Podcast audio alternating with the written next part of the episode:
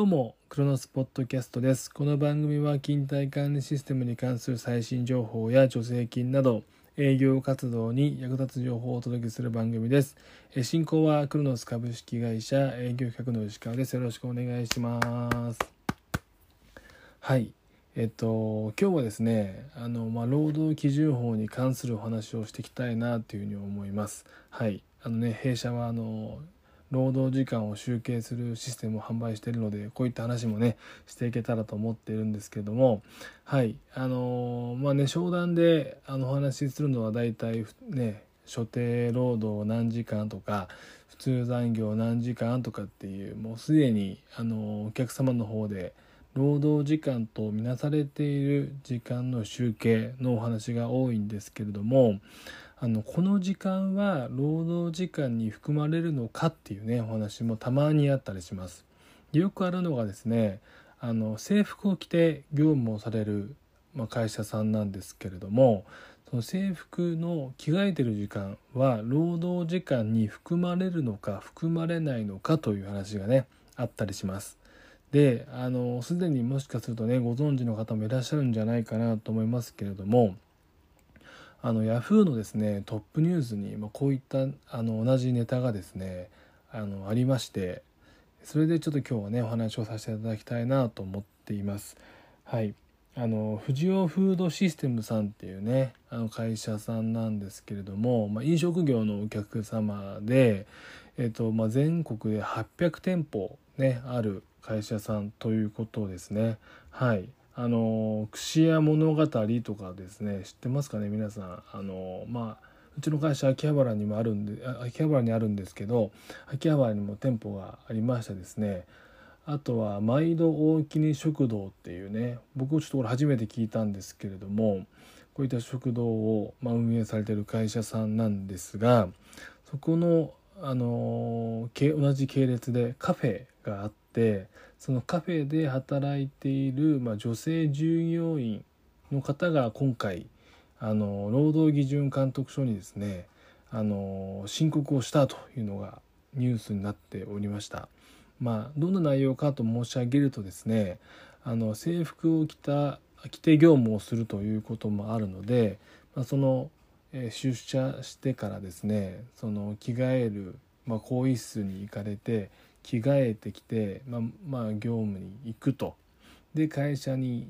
まあ、はい、業務というかその店舗に入って業務を開始するんですけれども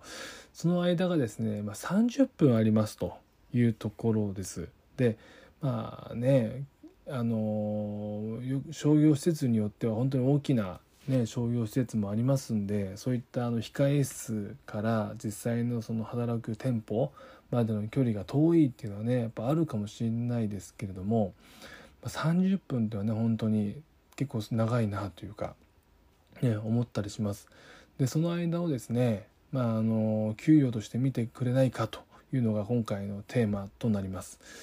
えー、結論から申し上げるとですねあのこういったあの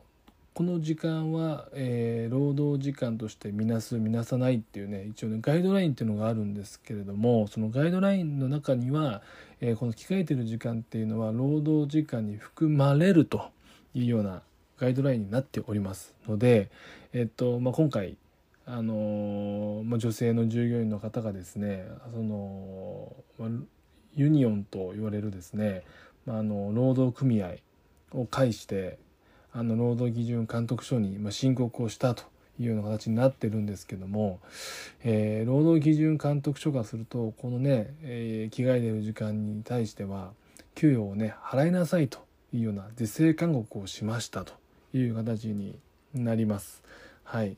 まあねあの会社側としては何でかなっていうのはねあるんだと思うんです。えっ、とね働いた時間に対してお金を払うっていうのはあるんだと思うんですけれども、ま、働く準備をしてる時間についてもやっぱ賃金が発生しているという形になるので、まあ、今回、まあ、あの賃金がね払われていなかったとなるとですね、まあ、遡って2年ぐらいかな多分あの再計算して支払わなきゃいけないんじゃないかなというふうに思います。でもっと大変なのが全国でですね800店舗、まあ、運営されてる会社さんということもあるので、まあ、従業員何人いるかちょっと分かんないですけども相当なあの損失が出ちゃうんじゃないかなと思います。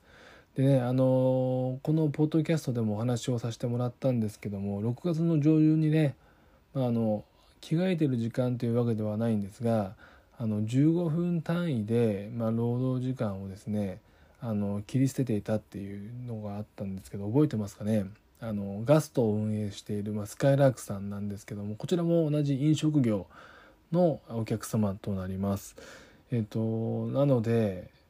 あの今回やっぱ飲食業がすごくあのこういったあの、まあ、アルバイトをね多く抱えてるっていうこともあって最近そのアルバイトの方が賢くなってきてこういったねあの労働基準監督署に、まあ、とあの申告するとちゃんと、まあ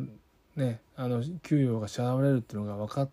たからなのか分かんないですが本当に飲食業の、えー、ニュースが多いなっていうふうに思いますね。だって6月でね1個7月で1個でもね一月1個出てますからしかもちゃんとねほんと大きい会社さんになってくるんで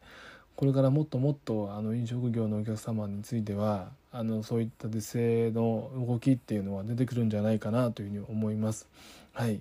そうなってくるとやっぱねあの1分単位で残業を計算しなきゃいけないとかですねあのちゃんと何時に来たかとかねその着替えを開始する前の時間が何時で着替えが終わって帰る時間が何時でっていうちゃんとねタイムログを残していくっていうことが非常に大事になってくるので弊社のですね、まあ、クルノースパフォーマンスなり、まあ、クロッションなりというね弊社の勤怠管理システムっていうのが非常に大事になってくるんじゃないかなというふうに思います。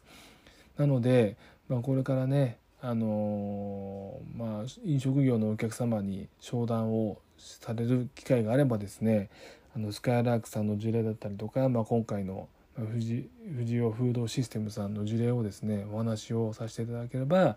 まあ、お客様もですねあの有名な会社なので知ってるよとかですね。あそういうニュースがあるんだなというのがあの分かってより、えー、受注に近づくんじゃないかなと思っておりますので是非この情報をですね活用して商談に臨んでいただけたらというふうに思います。はい。まあ、こういったねあの自治ネタっていうのも取り上げていきたいと思っておりますのでまた次回も聞いてもらえたらと思います。最後まで聞いていただきありがとうございました。さようなら。